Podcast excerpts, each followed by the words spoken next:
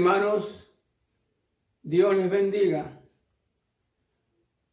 El énfasis para el tema de hoy tiene que ver con Dios no quiere que nadie se pierda.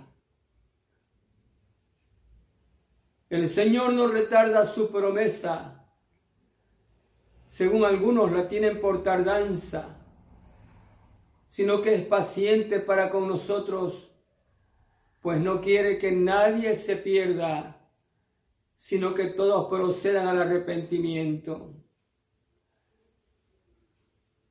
En el libro de Segunda de Crónicas 6 o 16, 9, dice, los ojos de Dios recorren la tierra buscando la oportunidad de salvar al ser humano. Y Juan 3, 16 y 17 dice, porque de tal manera amó Dios al mundo, que dio a su único Hijo, para que todo aquel que en él cree no se pierda, mas tenga vida eterna porque no envió Dios a su Hijo a condenar al mundo, sino para que el mundo sea salvo por él. Dios no quiere que nadie se pierda.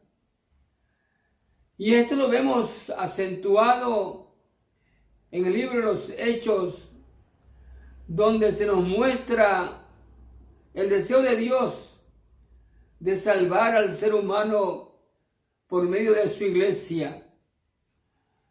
Vamos a ver este proceso. Los primeros nueve capítulos de este libro describen el primer periodo de la iglesia, periodo que duró aproximadamente ocho años. Durante este primer periodo, el Evangelio fue predicado únicamente a los judíos.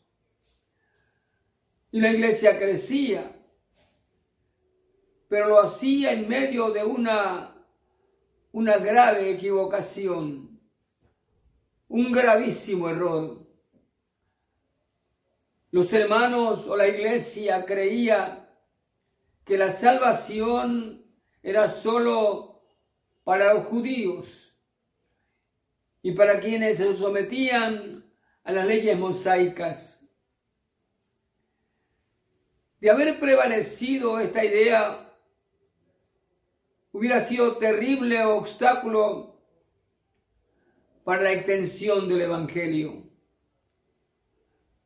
Bien, este primer periodo termina con la conversión de un hombre extraordinario que luego se convierte en el apóstol de los gentiles o no judíos, el apóstol Pablo.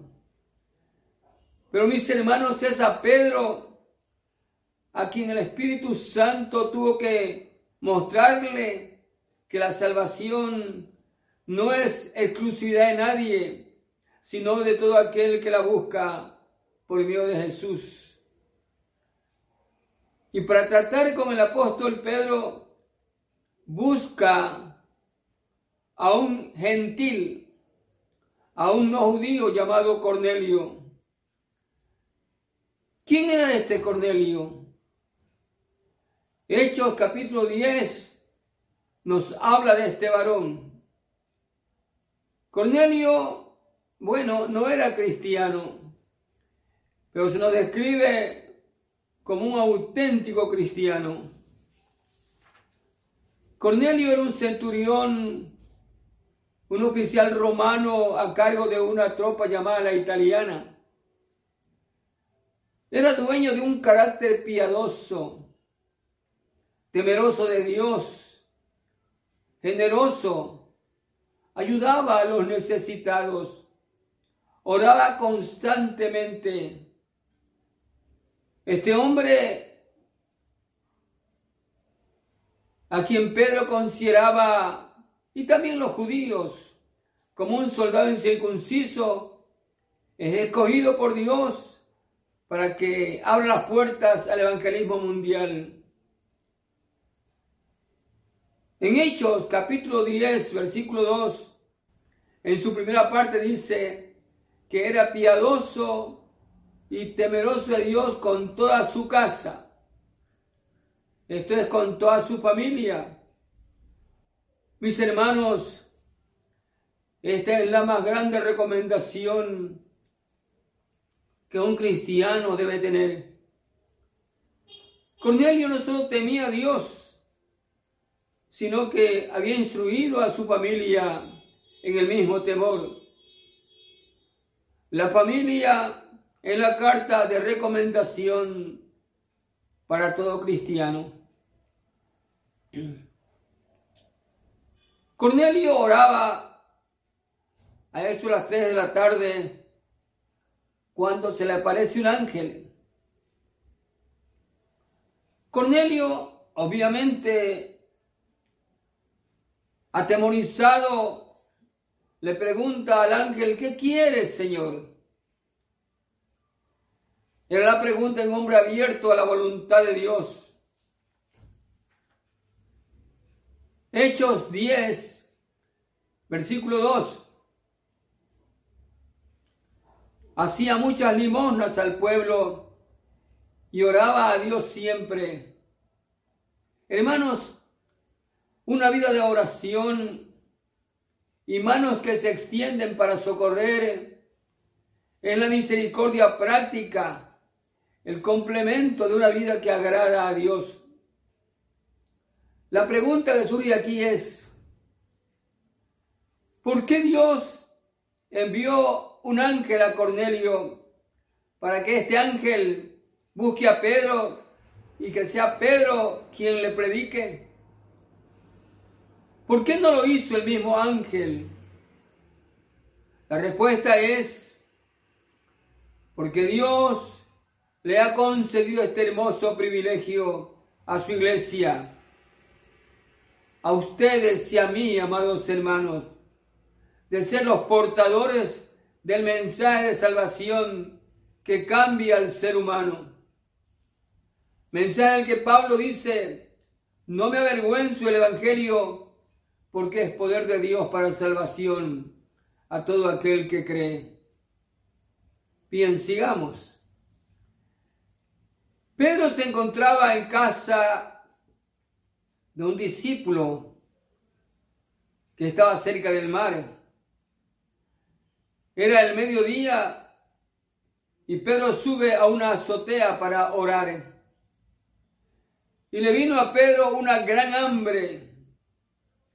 Y mientras le preparaban la comida, le sobrevino éxtasis, una visión. En aquella visión Pedro vio algo que lo dejó perplejo, anonadado. Vio un lienzo que descendía del cielo con toda clase de animales que los judíos consideraban inmundos. Pedro y una voz que le ordena, pero mata y come. Y naturalmente Pedro saca a lucir su judaísmo y responde, Señor, jamás he comido nada inmundo. Y la voz le dice, no llames inmundo a lo que Dios limpió. Tres veces el Señor le dice a Pedro, mata y come. Dios está revelando a Pedro que el sacrificio del Calvario podía limpiar a todo pecador el Señor estaba derribando la pared que dividía judíos y gentiles. El lienzo era símbolo del reino de Dios al que puede entrar todo ser humano redimido por Cristo. El Señor mostraba a Pedro que en la cruz habían sido quitadas todas las diferencias, que Cristo había dado su vida por todos sin importar si eran o no judíos. Los hombres de Cornelio llegan a la casa donde Pedro se hospedaba. El Espíritu Santo dijo a Pedro, unos hombres te buscan, ve con ellos sin dudar, porque yo los he enviado. Pedro desciende, abre la puerta y bruscamente le dice, yo soy el que buscan. El Espíritu Santo había enviado a estos hombres y Pedro lo sabía. El Espíritu Santo había dicho a Pedro, no dudes, ve con ellos. Pero con todo esto Pedro les dice, ¿para qué me buscan? Ellos, los hombres de Cornelio, le explican la visión del ángel que había tenido Cornelio. Y Pedro, aún con todo eso, no fue inmediatamente. Y solo era el mediodía.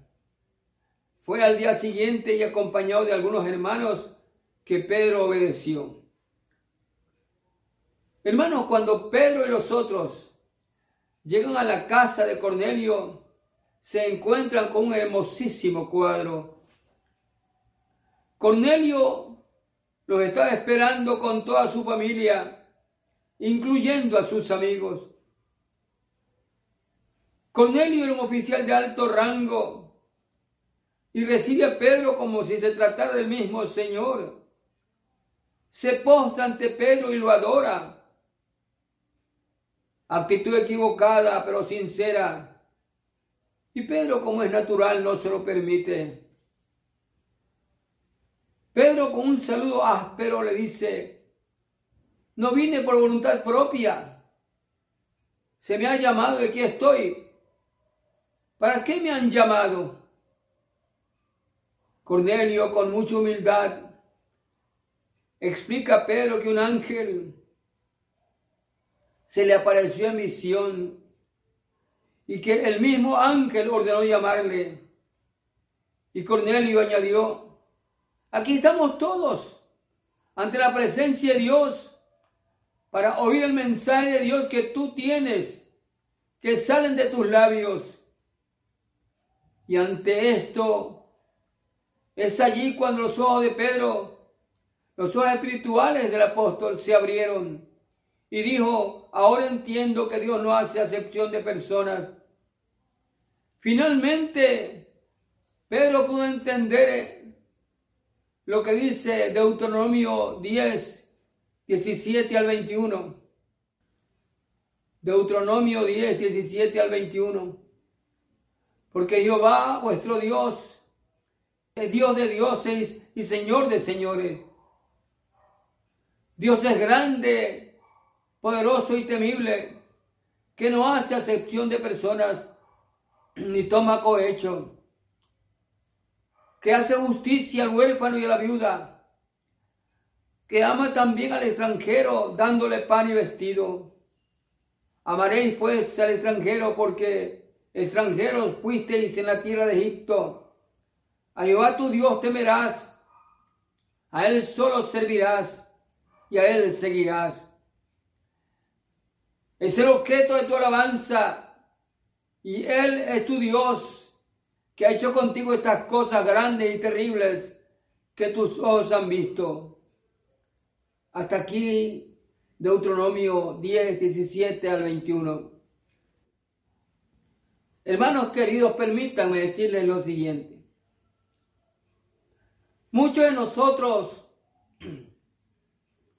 cometemos el error de creer que una vez salvos tenemos que apartarnos de los que llamamos inconversos, en un equívoco concepto de santidad que dice que no debemos contaminarnos con los pecadores, olvidándonos que Jesús comió con publicanos y pecadores y que jamás se contaminó. Hermanos amados, hay miles y miles y miles de Cornelios que están esperando para que les mostremos el camino. El Señor conceptúa a su iglesia como luz. Él dijo en Mateo 5, 14 al 16. Mateo 5, 14 al 16. Ustedes son la luz del mundo. Una ciudad que está sobre un monte no se puede esconder. Ni se enciende una lámpara para ponerla debajo de un cesto, sino sobre el candelero para que ilumine a todos en casa.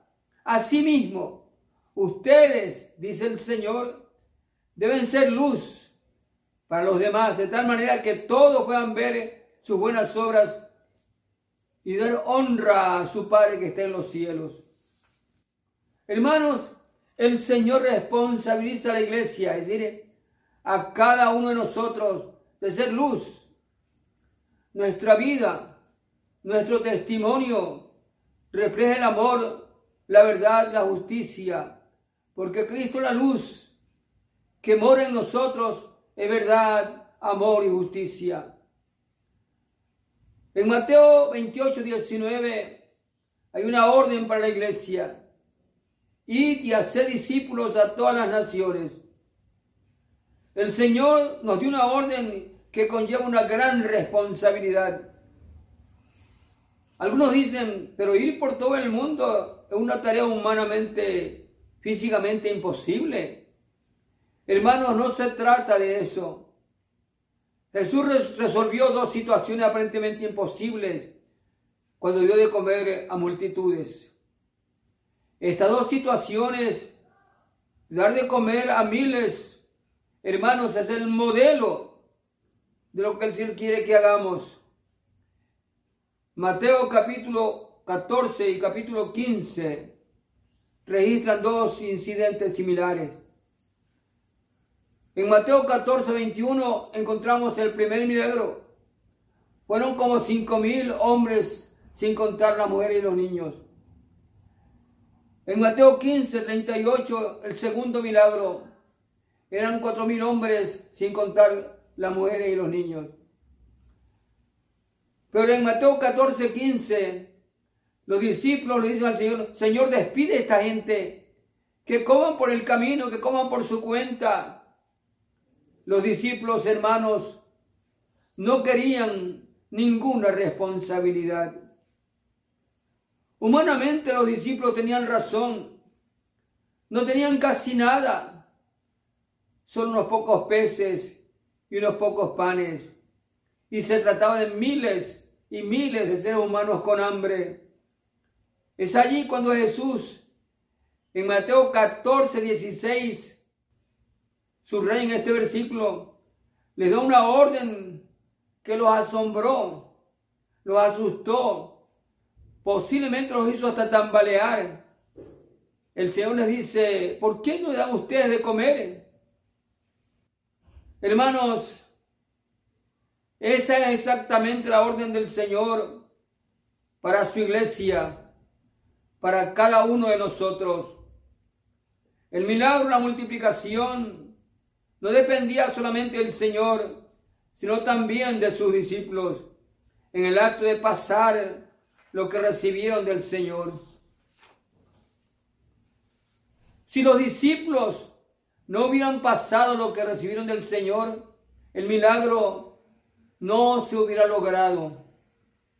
Hermanos, hermanas, esto es exactamente lo que nos toca hacer a cada uno de nosotros. La salvación, el perdón, la gracia, el poder, la provisión, vienen del Señor. Se originan en Jesús. Y nosotros, ustedes y yo, su iglesia, tenemos que tomarlo del Señor y pasarlo. Y es aquí donde nos convertimos en canales de bendición para las personas que están con hambre de paz, de amor, de misericordia con hambre recibir al Señor. Dice el relato bíblico que sobraron doce cestas llenas. El excedente no fue por accidente.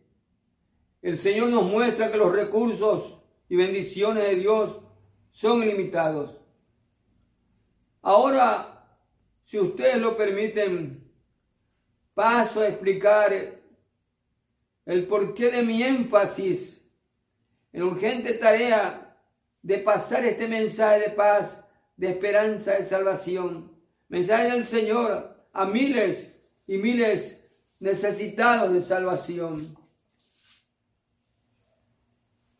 Hermanos, hoy nos ha tocado vivir unos tiempos más duros, difíciles, cruciales y trágicos en la historia de la humanidad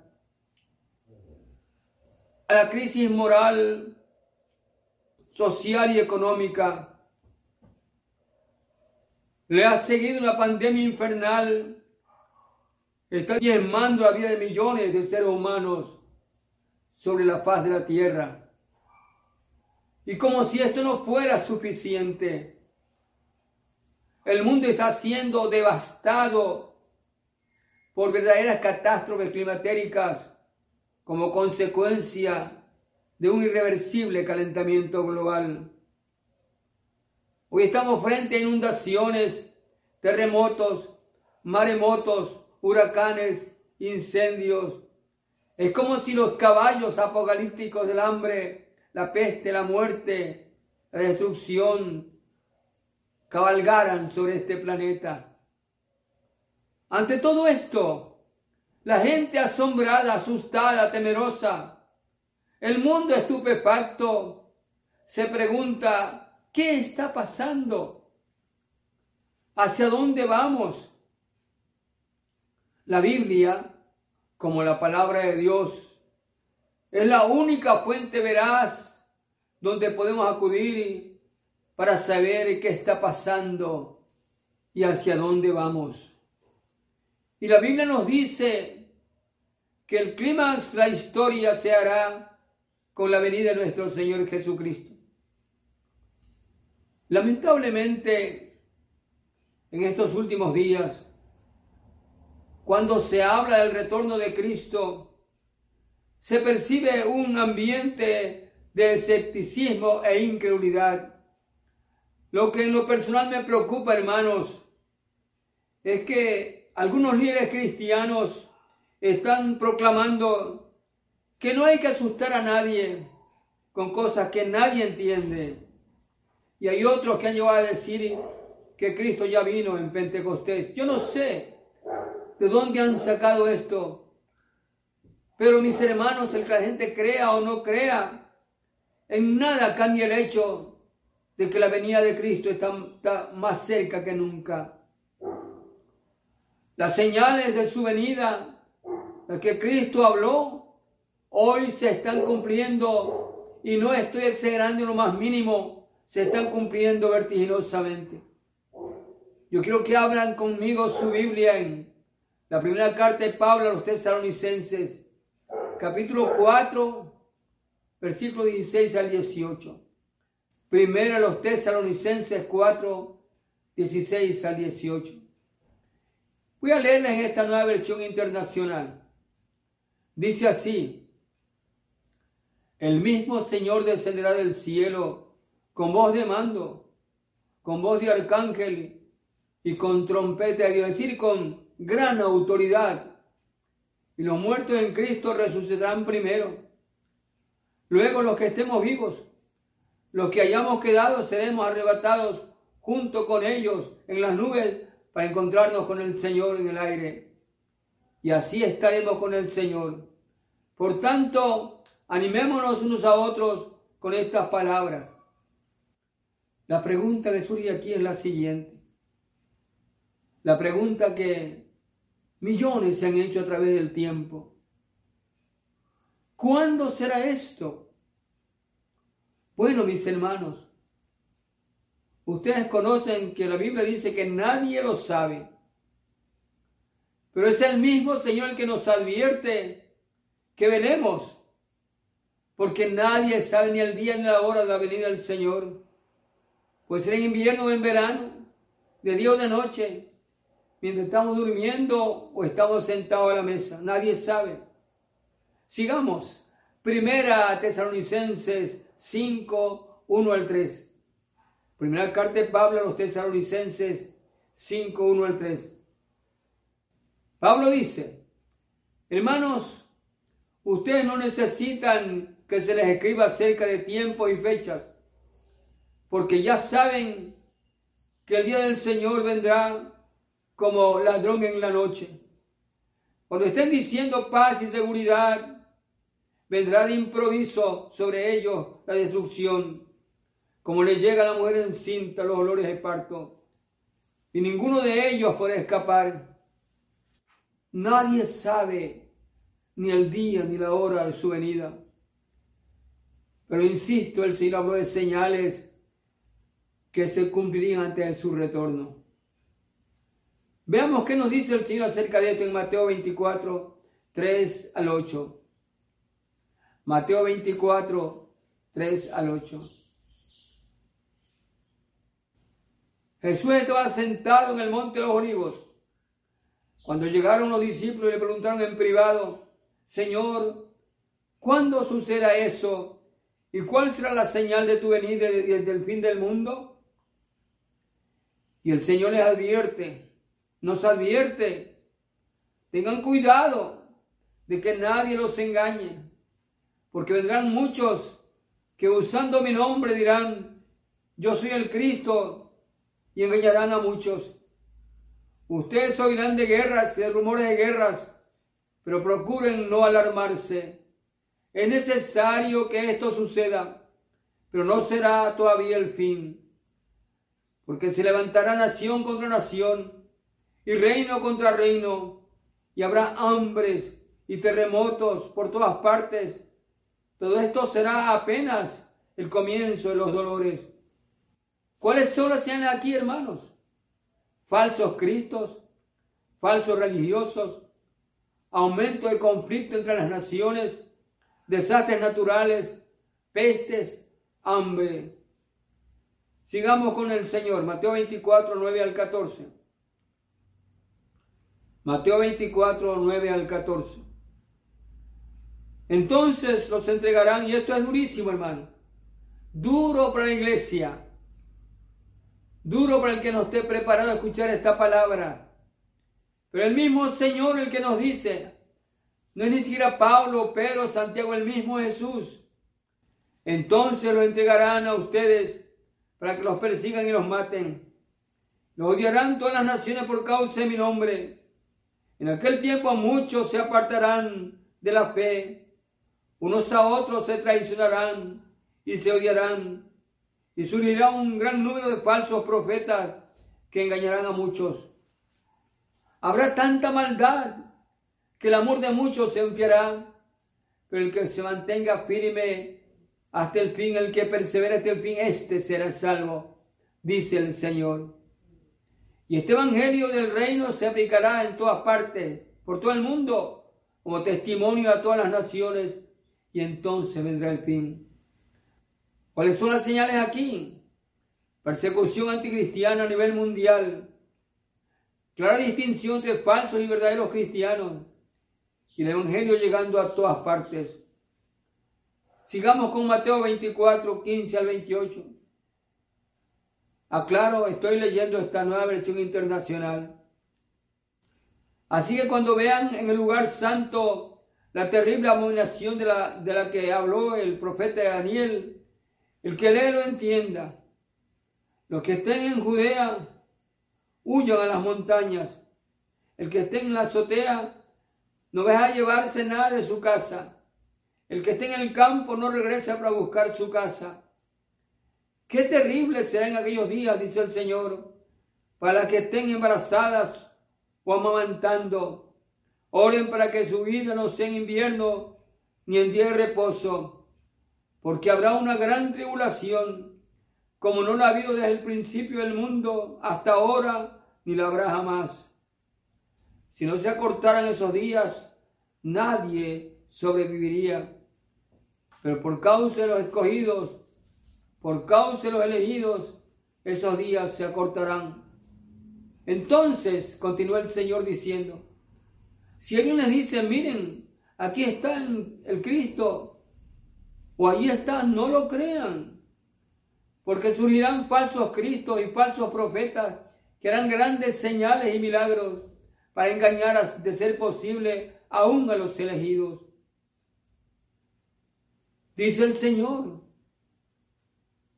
fíjense que les estoy advirtiendo, fíjense que se los estoy diciendo, estoy hablando de antemano antes de que ocurran estas cosas. Miren, si les dicen, aquí está en el desierto, no salgan. O aquí está en la casa, no lo crean. Porque así como el relámpago que sale del oriente y se ve hasta el occidente, así será la venida del Hijo del Hombre. Hermanos, voy a estar concluyendo este tema. Necesito por lo menos un mes para hablar todo esto. No hay el tiempo. Así que estoy enmarcando lo más necesario. Aquí el Señor nos habla sobre el periodo de la gran tribulación. Habla de la abominación desoladora. Habla del anticristo. Habla del engaño espiritual sin precedente con manifestaciones sobrenaturales para engañar a los mismos cristianos. Entonces caerán los juicios de Dios sobre la humanidad. Estos juicios son como fruto la cosecha desenfrenada del pecado, del mal que el ser humano ha cometido a través de los siglos. Hermanos, es que el ser humano ha corrompido y, pervertido todo lo que ha tocado la política, la justicia, las instituciones, teniendo como resultado un camino de violencia, de injusticia y como corolario de este accionar maligno, nefasto, una corrupción moral jamás conocida. Es como si el ser humano hubiera preparado su propio escenario para que se lleve a cabo este gran juicio. En Mateo 24, 15, 15 y 21. Mateo 24, versículo 15 y versículo 21. El Señor menciona al profeta Daniel. Y en su libro Daniel dice que en los últimos tiempos habrá una terrible presión de los reyes del norte y del sur contra Israel. Israel pedirá ayuda a un poderoso líder europeo. Este firmará un pacto con él por un periodo de siete años pero este líder al que se denomina la bestia, a mitad del periodo viola el pacto, toma el control y decreta que cese la oración al Dios vivo y verdadero en el templo de Jerusalén. Y establece, hermanos, establece en su lugar, en el mismo templo, la abominación desoladora. Este falso profeta levantará una imagen de la bestia tan parecida a la real que podrá hablar como si estuviera viva. Iglesia al Señor. ¿Qué tenemos que hacer frente a todo esto? ¿Asustarnos? ¿Seguir encerrados en nuestras casas? ¿Seguir orando? Está bien todo esto. Pero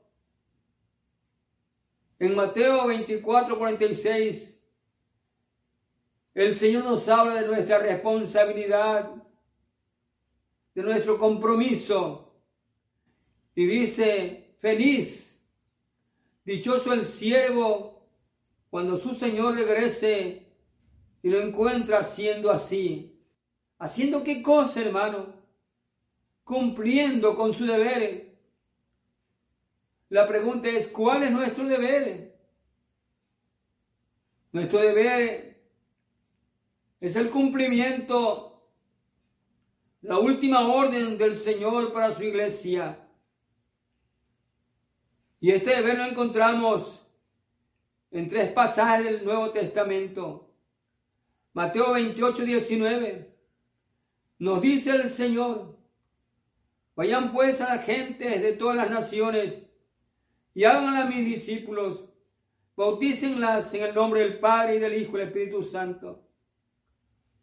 En Marcos 16, 15 dice el Señor, vayan por todo el mundo y anuncien este mensaje de salvación. Luego en Hechos 1.8 dice, pero cuando venga el Espíritu Santo sobre ustedes, recibirán poder y saldrán a dar testimonio de mí en Jerusalén, en toda Judea, en Samaria y hasta lo último de la tierra. Hermanos, Dios no quiere que nadie se pierda.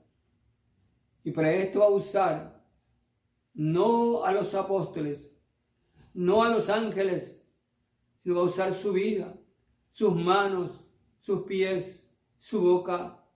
Lo va a usar usted, hermano, para que hable y la gente se salve. Llegamos a un tiempo de suma urgencia.